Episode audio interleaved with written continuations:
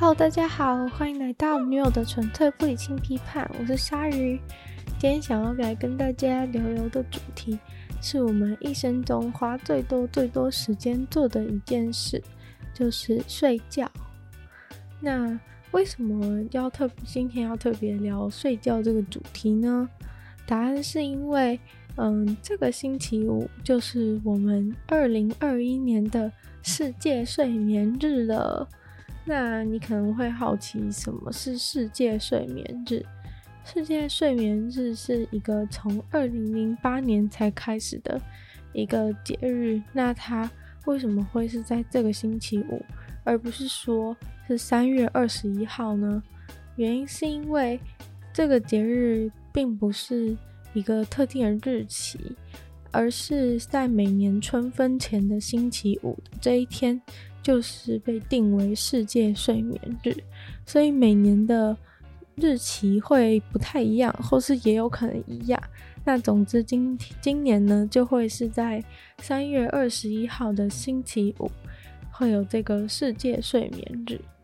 那世界睡眠日呢，是由美国成立的一个组织——世界睡眠协会 （World Sleep Society），然后他们。筹办了这个世界睡眠日的委员会 （World Sleep Day Committee），然后他们就是这个委员会，就是会负责每年的这个世界睡眠日的举办，这样子。那你可能觉得说，是不是这个世界睡眠日这一天就可以，就是我们就要响应这个世界睡眠日，然后请一天假，然后在家里大爆睡呢？答案 并没有这么的开心。虽然说世界睡眠日它的它设立的宗旨是希望，嗯、大家可以多多去重视睡觉这件事情。虽然说我们好像一生都花很多时间在睡觉，但是其实大家对于健康的睡眠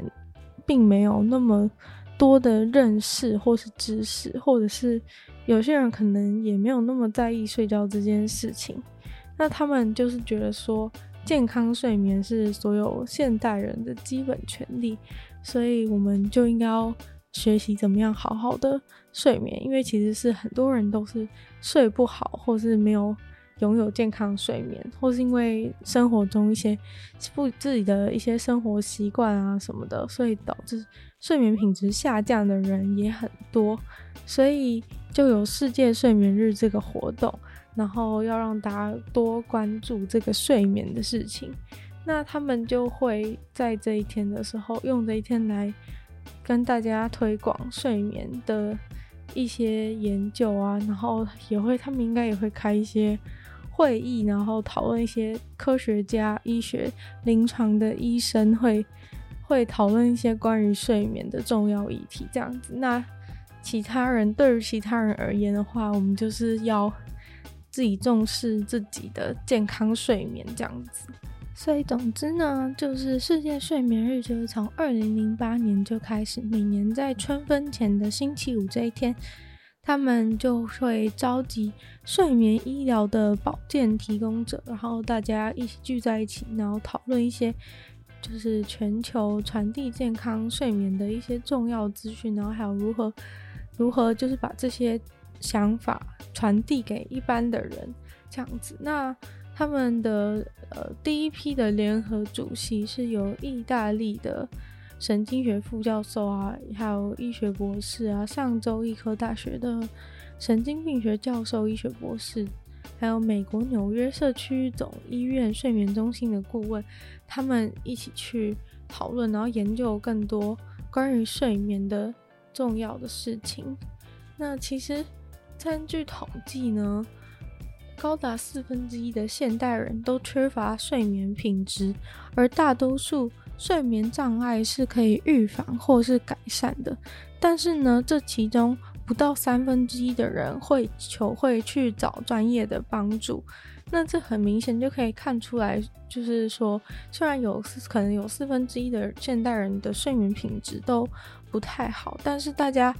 就是没有意识到这是一个需要马上被解决的问题，所以大家都就只是可能就是抱怨几句说，哦，我好像睡不太好，但是没有积极的去解决，因为他们不觉得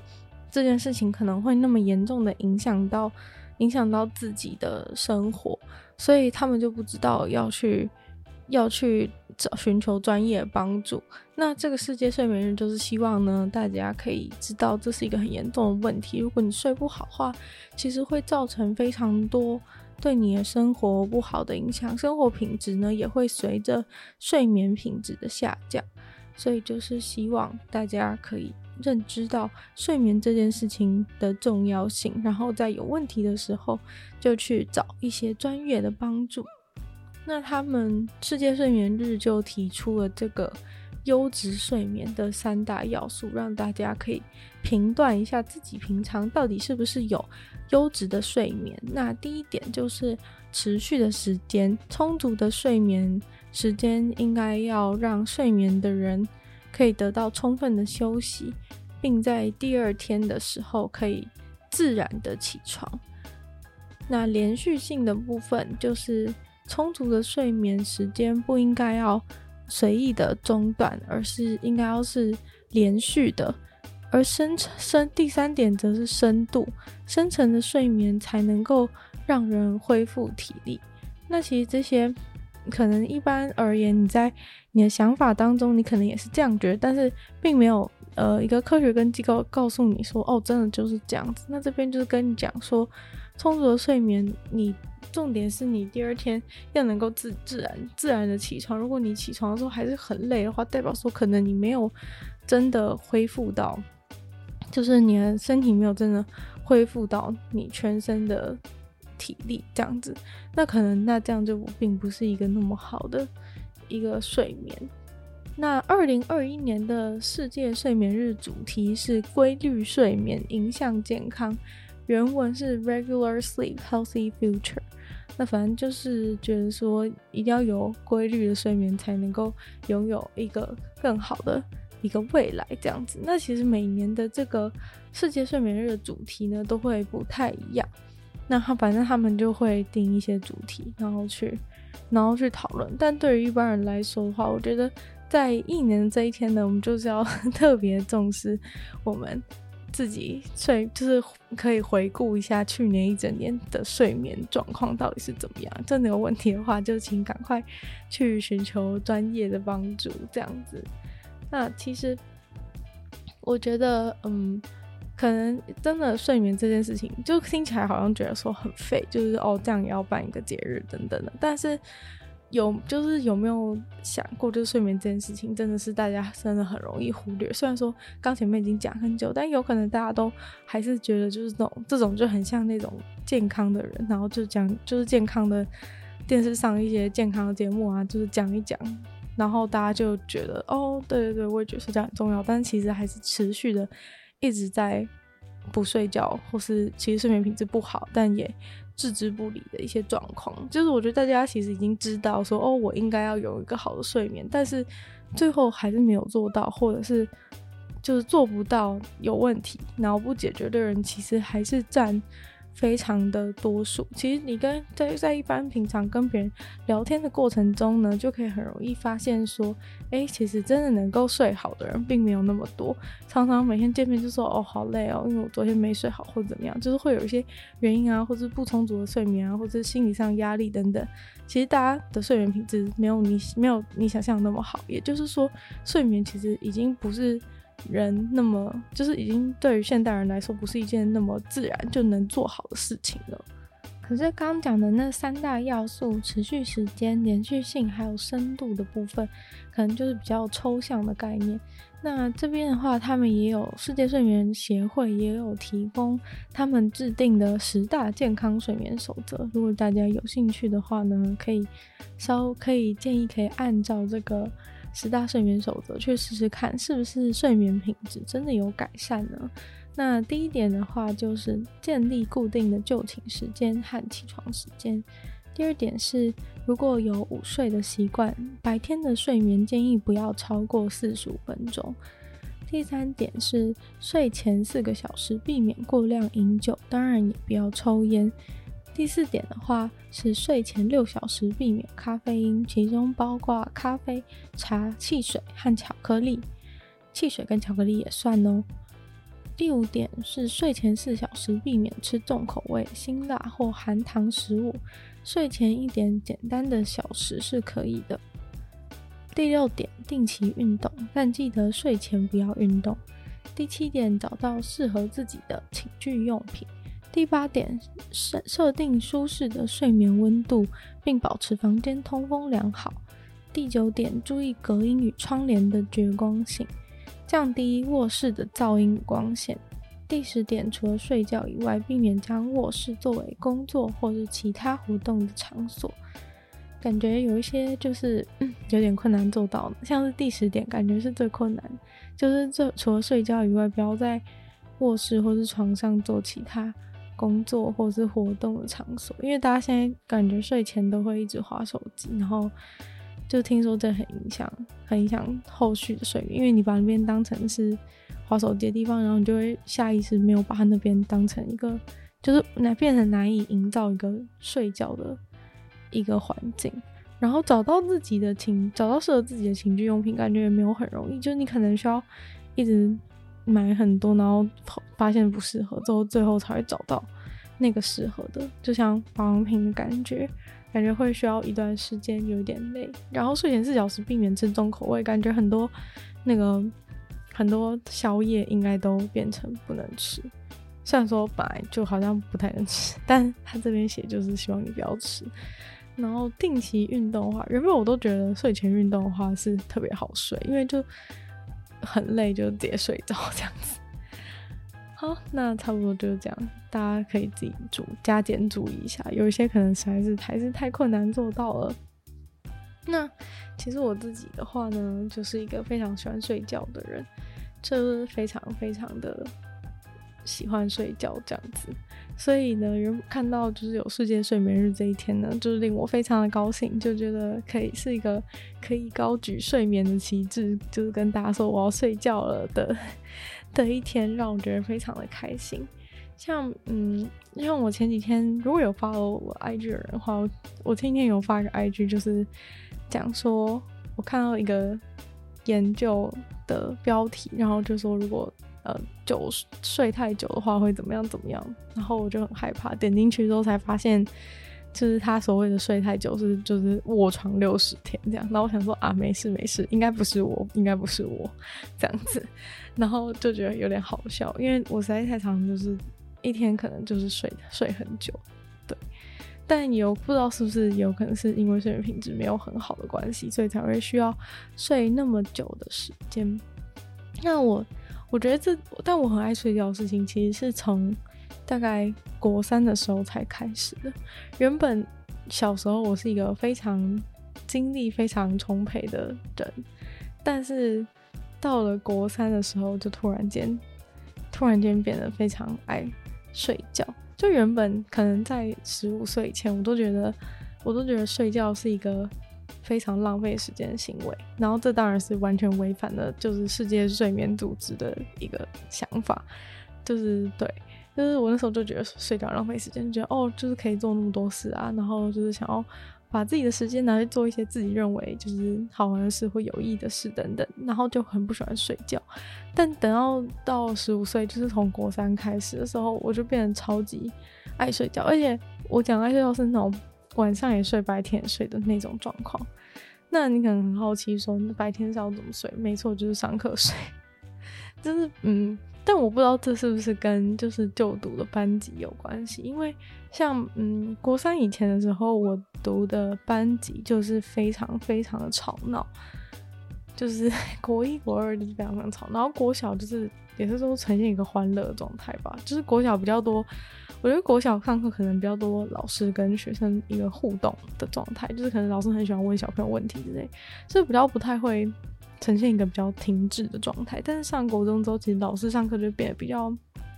比较，就是他一直在讲，然后他可能忙着就是要传递很多很多资讯给同学，这样，所以就没有空可以，就是没有空可以做那么多问答或者注意学生状况等等。然后，所以其实上国中的老师上课就变得比较无聊。但是因为我国一、国二待的班级都是比较，都是比较，嗯，就是比较吵，反正就是比较吵。然后大家上课就是一直在闹啊，或者在玩，反正就大家永远都有很多事情可以做，就是你你随时处在一个兴奋状态，根本不可能睡觉。但到国三的时候，就是，嗯，就是我们换成全部都是女生的班，然后那个班就是大家都是很想要。很想要上课的感觉，就是我有点不太理解这状态，就是 为什么会有大家都很想要，就是全班难道就没有一些人就是没有那么想上课吗？但是反正总之就是大家都很安静，就没想到一安静起来之后，就直接变成我整天就是变成我那个大睡觉日。其实上国中之后就有一个很明显，是我国小其实午休都完全不想睡觉，就是随时处在亢奋状态，然后午休也不想睡觉，然后就是跑来跑去之类的。但到国中之后，可能是因为我们的国小是没有冷气，然后国中之后就都冷气，然后冷气就是一直开着，所以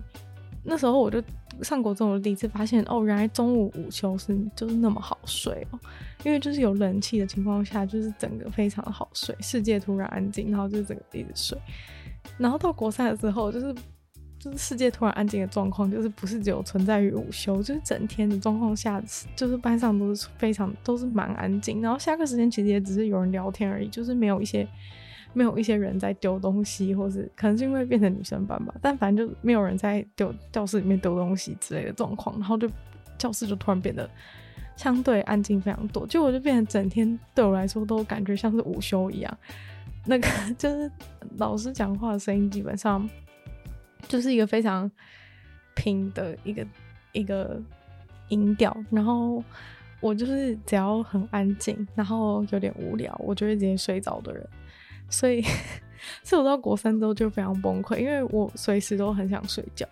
就在那样的情况下，我随时都非常非常想睡觉。然后我也不知道怎么办，因为有一些课可能我真的有想上，但是我实在就是太想睡觉，因为就是没有人发出一个声音啊，就我，连把铅笔盒弄到地上，就是全部人都会那种傻眼，然后转过来看我那种感觉，然后让我觉得压力很大。但反正最后发现，就是我睡觉其实是最安静的一件事情。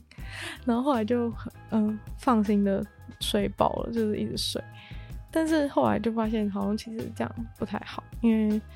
就是刚刚讲嘛，因为就是白天睡眠不应该超过四十五分钟，但是我那时候就是上课基本上就是一狂睡。但我在这边要跟大家解释一下，就是为什么，就是我我后来发现了，就是为什么老师上课讲话那么好睡，就是撇开内容之类的原因，因为其实我到大学还是老师上课讲话，我还是很容易睡着。但其实跟那个老师讲讲的内容，或是跟他的，嗯，可能大小声会有一点关系。但其实真正关键，老师讲话那么想睡的原因，其实是因为那个麦克风，就是因为那个麦克风，就透过那个音响之后传出来的声音，其实那个人的声音会变得很，会变得很扁，然后没有就是不立体的感觉，就是会很像一个，就是会他会把它压缩成一个。比较单一的频率，然后就会这样哦的感觉一直播出来，所以呢，我听到那个声音之后就会超就会超级想睡觉。因为我曾经就遇过一个老师，他是他是不用麦克风讲话，结果我就发现好像没那么想睡。就原因就是后来就发现原来是因为他的声音是立体的。如果大家感受不到的话，就是可以听听看那个你打电话的时候从电话里面传出来声音，你就会发现那个声音其实是跟。那个人本人讲话的声音其实差蛮多，就是那个声音会变超级扁，然后你长时间播放那种很扁的声音的时候，就会睡着。哦，这就跟为什么听佛经可以平静，就是平静心灵，然后睡着的原因也是一样，因为那就是一个很单一频率的声音，就是很容易，就是很容易睡着。对，但对，但是就是毕竟也不是大家都睡着，就是主要是我睡着这样子，所以 我知道这个问题还是在我本人，但是。就是我是想跟大家解释为什么为什么上课特别容易睡着的原因。那我曾经就是，一样是在好像从国三到高三，我就真的非常常在上课的时候一直睡觉。但是呢，我睡觉起来也没有觉得说特别的，也没有觉得说特别的有精神或怎么样。就是 就是我就是不知道为什么，就只是一个想睡的状况。后来我就觉得说，我自己是不是？我那时候给自己找借口，就是说啊，不是很多人都说什么睡觉对你的记忆力恢复有帮助吗？我觉得这件事情是真的。就是假如说我现在看完，就是读完一读完一个书，然后马上去睡觉的话呢，那个书里面内容基本上都会有点像完，就是完整的被被脑存取，这样就是它存取的效益会比较高。然后我醒来之后，可能就是还是都会记得。但假如说我一次看了一大堆书，然后没有去没有睡觉的话，就是那个记忆的，就是记忆感觉好像没有，没有就是好像看了之后没有真的完全看进去的感觉。然后那时候就说服自己说，哦，我就是是因为我看一些书，然后我睡的话就可以增加我的记忆力之类的。但其实后来就是发现，就是有一个问题存在，就是在于我其实只是一味的一直睡觉，但是并没有，并没有真的觉得我睡觉起来之后有感觉。变比较有精神或者体力恢复，就像前面刚刚讲的那样子，因为可能因为在学校睡觉不可能是进入深层睡眠嘛，就其实你在睡的时候，你背景还是一直是那个老师讲话的声音，那所以其实没有对于真正的体力恢复啊等等，其实没有很有帮助。然后再加上午睡的时，就是不是午睡，就是上课睡觉的时候，在学校睡觉的时候，不管是午睡或者不是午睡，睡觉的时候的姿势都是不太好的。因为你就是一个，嗯，可能很多地方都会压倒啊，然后或是有一些什么状况，反正我觉得其实环境不算好，但我就是真的是一直一直睡着，一直睡着，所以我就觉得自己好像有，就是一开始是同学开玩笑，就是说哦，我是不是有嗜睡状况？就后来就渐渐觉得自己好像好像真的有嗜睡状，因为我其实就是晚上也不是没睡，晚上也是有睡，可能就是至少又从晚上十二点睡到七点。应该每天大部分是这样，就是从晚上十二点睡到七点，这样照理说七个小时应该还好吧，也不算太不充足睡眠。但我在学校就可以再睡，在学校可能总睡眠时间还是可以高达就是三到五个小时之类的，就是可能在学校一天的时间，我还是可以九堂课一天的时间，我还是可以睡到三到五个小时。然后有一天，有一天是真的很夸张，因为其实我早上起床的时候都不算。真的完全行，像我就是我人生从来没有体验过他讲说就是自然的起床是什么样的感觉，就是每天都是非常不自然的、不自然、不自愿的起床，然后 然后早上要去上学，就是七点半要迟到嘛，所以我就是七点起床，然后我就是闭闭，就几乎从头到尾都是闭着眼睛在。闭着眼睛，然后因为就是已经很多年都是一样的路线，所以其实完全没有任何障碍。然后就是几乎闭着眼睛，然后走去公车站，然后上车，然后公车到公车会在那个学校的门口停，然后所以一下车就直接走进学校。然后从头到尾就是可以在一个大部分的时间眼睛闭着状态下走到教室，然后走到教室之后把包包放下之后就直接就直接就是趴下趴下来狂睡。然后最夸张的一次就是我就是这样子，反正我就闭着眼睛，然后到教室，然后开狂睡，然后睡到十点的时候呢，我会我会醒，我会稍微醒来一次，然后我会在用梦游状态，然后把便当盒放进那个蒸饭箱里面，然后放完之后再回来继续睡，然后中午的时候我就会起来吃，然后吃完之后呢，我就继续睡，但其实我都不是在真的意识清醒状态状态下，然后也没有跟其他人，就是也没有。就是认真跟别人进行一个对话，就是还是在一个半梦半醒状态下去，就是吃便吃便当这样，然后吃完之后，就是到了真的可以就是合法睡觉的时候，就又开始睡，然后一睡呢就是游到下午，就真的这样子睡一整天，然后睡到放学，然后人家就是就是就是真的朋友已经就是受不了，然后就说哎、真的要起床，已经要放学了，可以起来了。然后就那时候，就是我才会起来，想说啊，怎么可能？就是怎么可能已经放学？就是真的太扯，就是一整天都完全毫无意识。然后醒来就是啊，放学了，就是怎么可能？然后就后来跑去打球这样子。对，反正这就是我一个非常夸张的睡觉故事。就是从就我晚上也是有睡，所以等于说晚上已经睡七个小时，然后白天又不知道睡几个小时，就一整天九堂课的时间，就只有起来。十下课三三十秒蒸便当跟半小时吃饭，然后其他时间都一直在狂睡，真的是非常的非常的扯。前面有讲到关于到底是不是我到底有没有嗜睡的这样子的一个状况的问题。对，就是其其实如果我真的有这样子疑虑的话呢，是应该要去直接去看医生或是之类的情况。但是因为，嗯、虽然我觉得自己好像嗜睡，但是其实并没有真正严重的影响到我的生活。虽然说你可能觉得，嗯、我白天睡那么长时间，就是那可能没有办法做很多事啊，等等，就是的确，但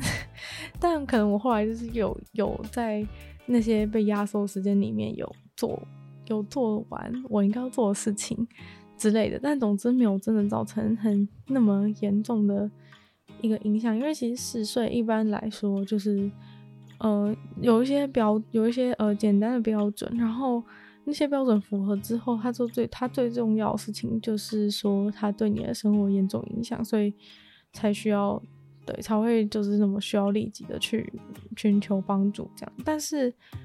我好像就是真的没有对生活产生什么严重的影响，所以而且后来呃升上上大学以后，那个状况就没有那么严重了，所以后来就没有特别注意这件事情，因为他也写说，就是也有可能你只是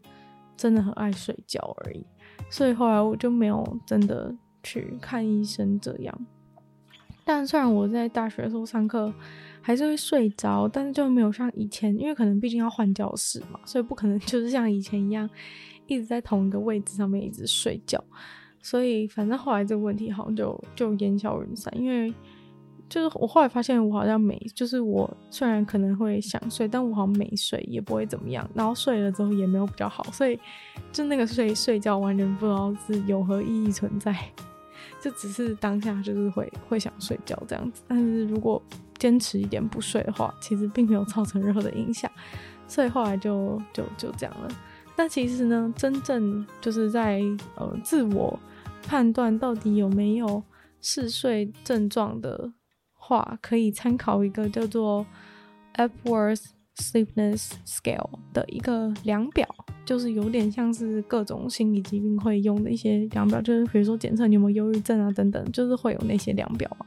所以嗜睡症的话也是一样的状况。那这个嗜睡症的 ESS，简称 ESS 这个量表，它是一个叫做 Doctor John 的人，Doctor Johns 的人，他在一九九零年的时候第一次呃发展出了这个 ESS 的量表，是给。成人来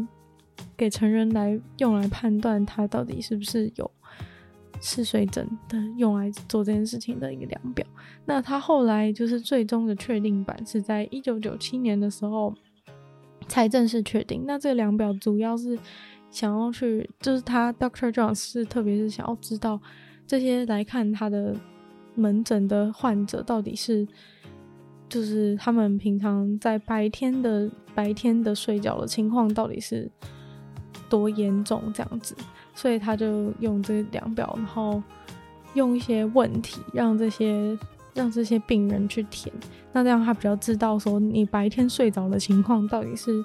有多严重这样子。那 ESS 这个量表的话，主要是就是自己就是自己填的嘛，然后它总共有八个问题。那这八个问题的话，是在是用一个有四分四分积聚的一个数字，就是他问你一个问题，然后你就要填零到三分这样子。那就是零，但零是最是没有，然后三是最严重。然后他主要问的问题就是，比如说在一些状况之下，你容易睡着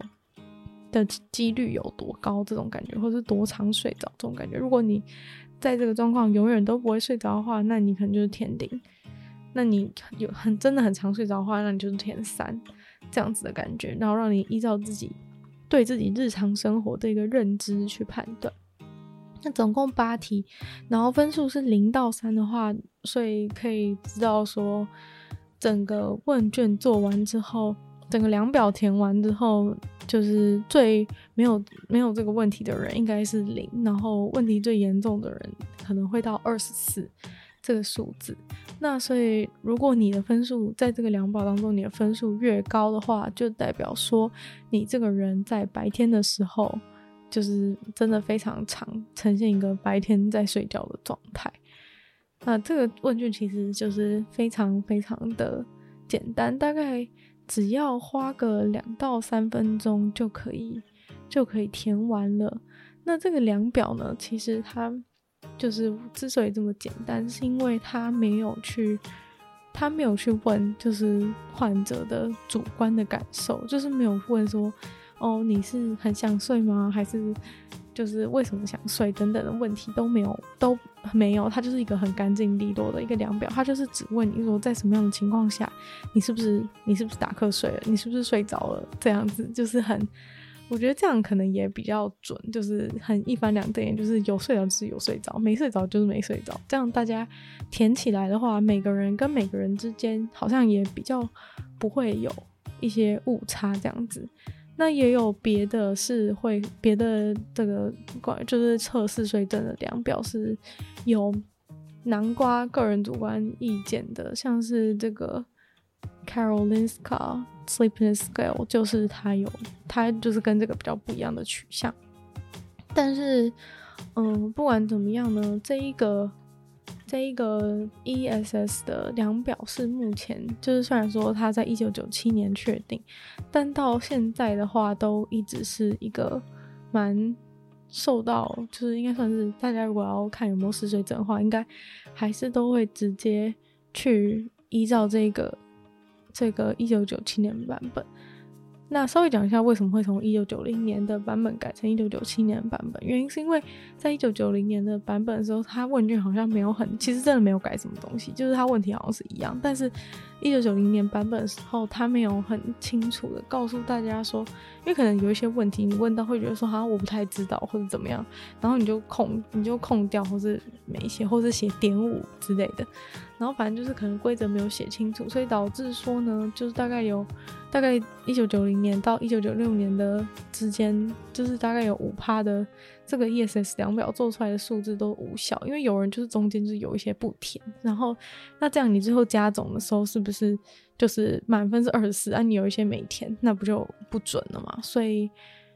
后来就是有改改一些小细节这样子。就是希望每个人都一定要每一题都要填，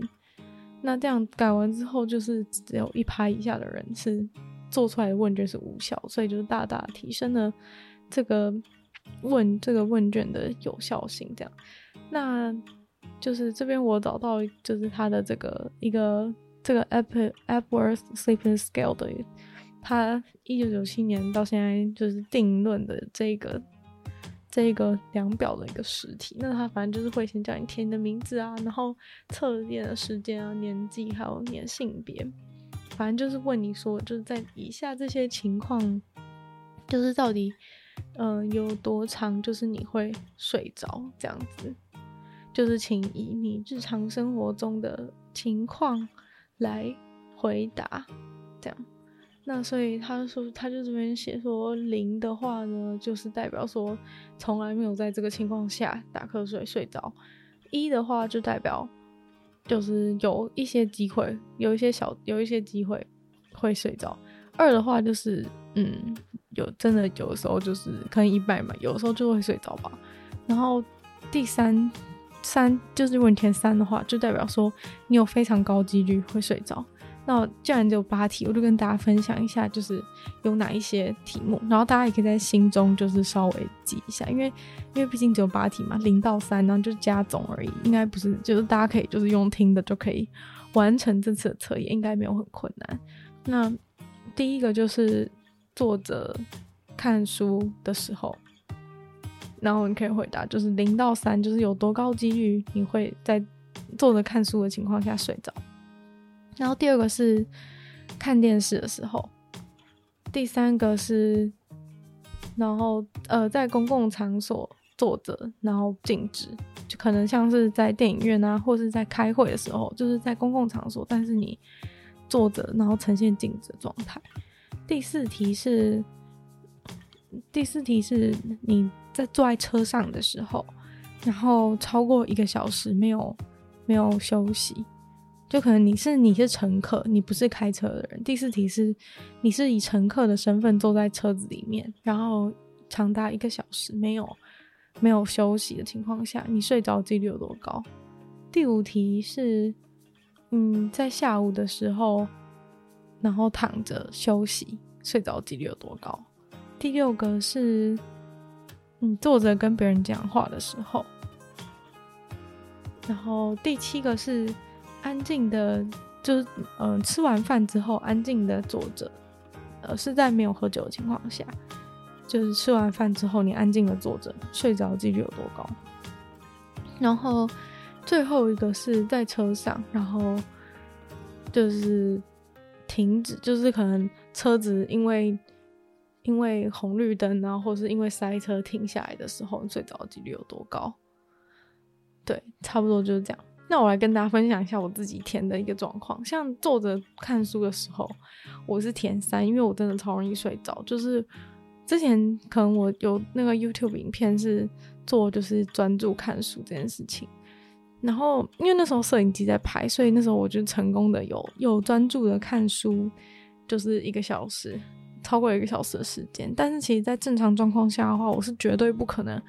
坐着看书超过一个小时，然后没有睡着或者去做其他事，就是我基本上如果进入一个很专心的状态的时候，我非常高几率就是会睡着，尤其是在看书情况下。所以这一题我就填三。然后第二题是看电视，看电视的时候我比较我比较少睡着，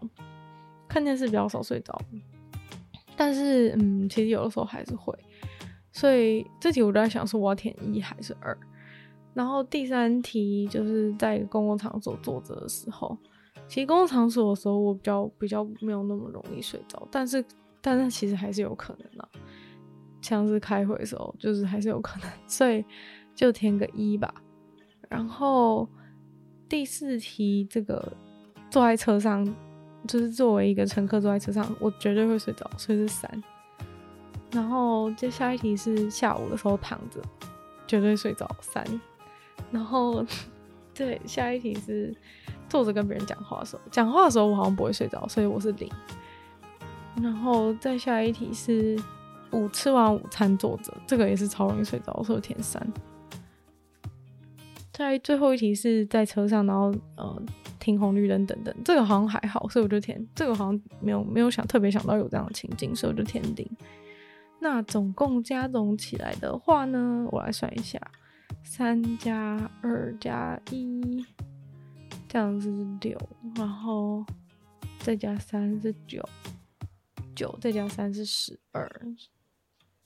是讲话不会是零，十二再加嗯那个吃完饭的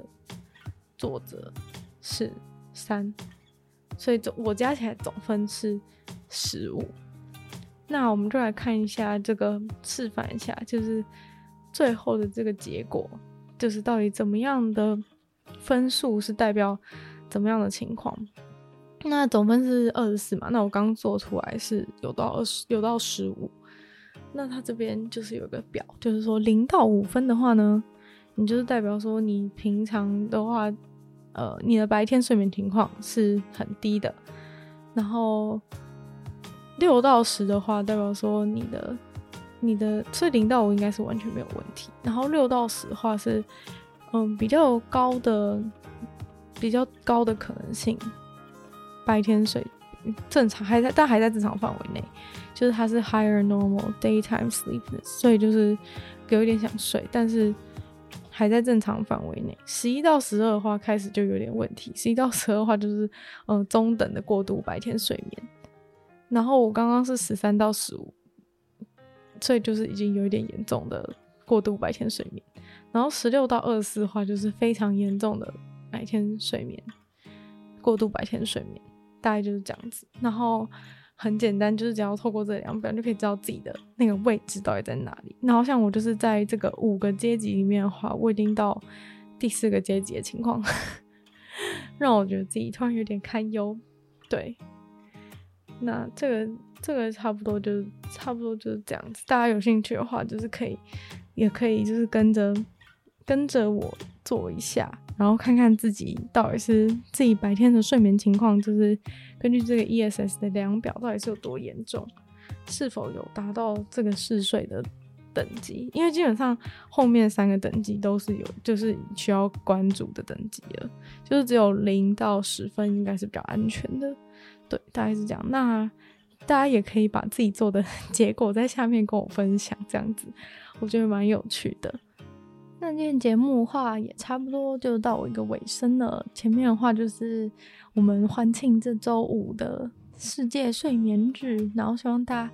至少星期就其他其他天睡不好就算，至少星期五这一天的话呢，可以有一个良好的睡眠，甚至就是可以直接请假，然后在家睡一整天。好啊，不要这样子，这样子的话，可能就是你白天的话可以妥善的安排，就是还是不要白天睡太多觉比较好。对，所以就是至少大家就是多重视这个睡眠的事情，希望大家。就是星期五如果想请假也好啊什么的，就是白天的话不要睡超过四十分钟，然后可以做一些有的没事啊，运动也可以。然后晚上的话呢，就是希望大家可以有一个非常好的睡眠。这样，那后到后来就是也跟大家分享，就是我国高中的睡觉故事，有点荒谬，但就是真的，然后有点可怕。那后面的话就是提供大家 ESS 的这个 ESS 的这个量表给大家。给大家参考一下自己有没有嗜睡情况。那最后我就想跟大家分享一下那个，跟大家分享一下我另外有读到的一篇读到的一篇研究，就是一般来说我们都会觉得说我们可能睡不好的话，可能是因为我们的就是可能是因为我们一些压力啊或者什么的情况，有可能是因为我们不快乐等等的原因造成我们睡不好。但是结果，嗯，我看到一篇研究说他。就是他们做实验，就是去看，就是睡有睡睡眠品质好的人跟他的人生幸福程度的关系。这听起来有点抽象，但是，嗯，他就是有他们研究团队当然是有对于这些人的那个幸福的程度是有用个有用一些别的别的科学家已经做好的一些。一些就是测量幸福指数的一些量表，而且他们还用了蛮多个量表，然后综合经过一个计算之后，得到一个一个数字来判断他的这个他对于他现目前人生的幸福程度的一个判断。这样，那他总共好像有总共有测两个时间，就是分成 time one 跟 time two 的两个时间去做这个去做这个判断。那总之呢，他就是发现。总之，他就是发现，就是我们一般觉得说是因为我们我们快乐的话，就是会睡好，但是没想到他反过来证明，就是我们睡得好的话，其实整个人生的幸福快乐的程度会比较高。那他发现的具体的是什么？他发现的具体的事情是说，嗯，因为可能我们一般就是会在想说，呃，人生的幸福程度等等的。可能会有一些自己的自己的一些价值观或人生观等等。那他这边就发现了一个一个关于就是呃零和快乐的零和快乐的这个理论是跟这件事情特别有关系。就就是零和快乐这个我不知道这样翻译对不对，但是反正它就是对于就是 happiness 的 zero sum 的一个理论，就是很呃很简单来说的话，就是说有分两个向度，一个向度是说嗯、在全人类里面。的话，在全人类里面的话，我是如果我如果我今天变得比较幸福快乐的话，世界上就会有另外一个人变得比较不幸福快乐。然后在那个时间的向度，就是说，假如说我今天嗯今天就是过得比较比较快乐，那我在未来的某一天我就会变得比较不快乐，就是有点像说，整个整个世界或是那个整个世界或是。或是你的时间轴上面加总起来的快乐是一个定值，这样子的这样子的概念，然后所以等于是说，如果你相信你相信在时间轴上面的是快乐是零和的话，你就会你就会觉得说，哦，要是我现在很快乐的话，我以后要是我今天中了头的话，我以后运气就会变很差，然后就会人生就会过很痛苦这样。那假如说你是相信这个世界向度的。零和快乐的话，你就会觉得说，要是我现在过得很不好的话，世界上一定有另外一个人很高兴，因为我现在过得苦，所以他现在他现在一定很高兴。反正就是有这样子的一个理论存在。我原本并不觉得说这个理论是一个很显学，就我原本知道这个理论，但是我并不觉得这个理论是一个很显学的理论。我并不知道，就是原来大家就是有真的这么重视这个理论，或者相信这样子。然后就反正总之，这个理论跟研究的关系就在于说，他们发现这个睡眠品质比较不好的人，就是倾向于会相信这个相信这个零和快乐的理论。然后零和快乐理论又被证明就是。比较相信这个理论的人，就是会限制他们自己人生的幸福程度，因为你就觉得好像有个框架在嘛，你就会觉得说，哦，现在也不能太快乐，或是以后怎么样，我就会受到影响啊，或者说，要是我很快乐的话，代表说有人在为我受苦等等，就是，所以如果你相信这个零和理论的话，通常你会变成一个比较不快乐的人，或是等于说你限制了自己人生总体的快乐指数，对，大概是这样子讲，然后所以。反正研究就是在于说，有一些人他可能原本没有也没有相信这个零和理论，但是随着他渐渐的睡不好，就是前天他随着他睡眠品质的下降，他反而就越来越相信了这个这个零和的零和快乐的理论。对，反正就反正就蛮有趣的。就虽然说他们跑的，因为他们测的这个东西比较抽象，所以他们跑的一些。模型比较复杂，比较没有办法跟大家就是很具体的传达他们做的过程。但是结论上来说就是讲，就是说，如果你相信这个世界上的幸福快乐是有，就是有限这个理论的话，是会变得比较不快乐，这是这这是真的。然后还有就是，如果你睡得越不好的话，你越容易相信这样子理论。我不知道是不是只限于这样的理论，还是说其他一些比较。比较的比较悲观的理论也会比因为睡眠品质下降而比较容易相信，但是他这篇研究就是专注在就是大家多相信这个理论来来当做一个衡量的标准，要不然可能太难做。对，因为这个本来就已经有点有点有点做的过程已经有点痛苦，因为他们就是要去做一个模型来来看他的幸福指数，因为这不是很不是一个很具体的一个事情。对，所以呢。大家想说，嗯，用这个故事告诉大家说，其实呢，不只是你的生活，可能如果你睡不好的话，不只是你白天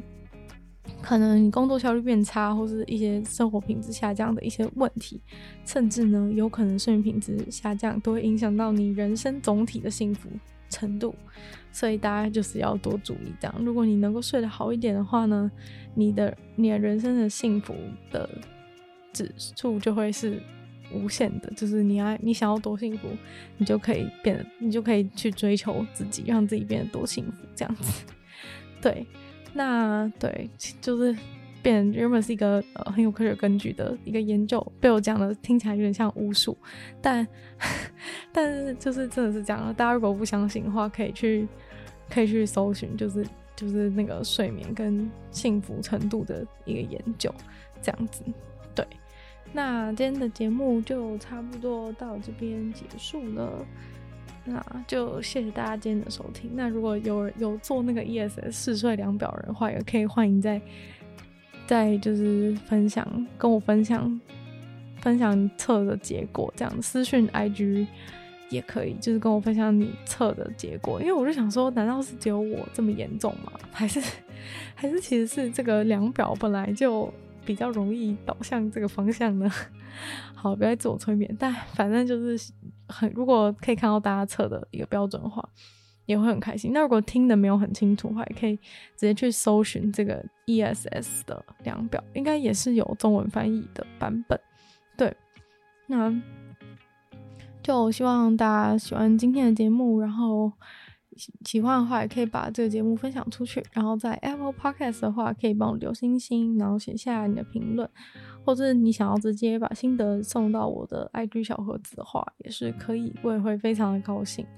那就任何回馈都会很高兴啊，这样。那也希望大家就是也可以多多支持我的另一个 Podcast，鲨鱼是一周三次的新闻资讯，补给大家补充新闻资讯，让大家在忙碌的生活当中也可以。就是假装自己很有知识，就是可以获得，就是用快速，因为我都帮你整理好，就可以用一些快速的方式，可以得到更多资讯，这样子。对，那也可以追踪我 YouTube，订阅我 YouTube 频道，或是追踪我的 IG。那就希望我们下礼拜再见喽，拜拜。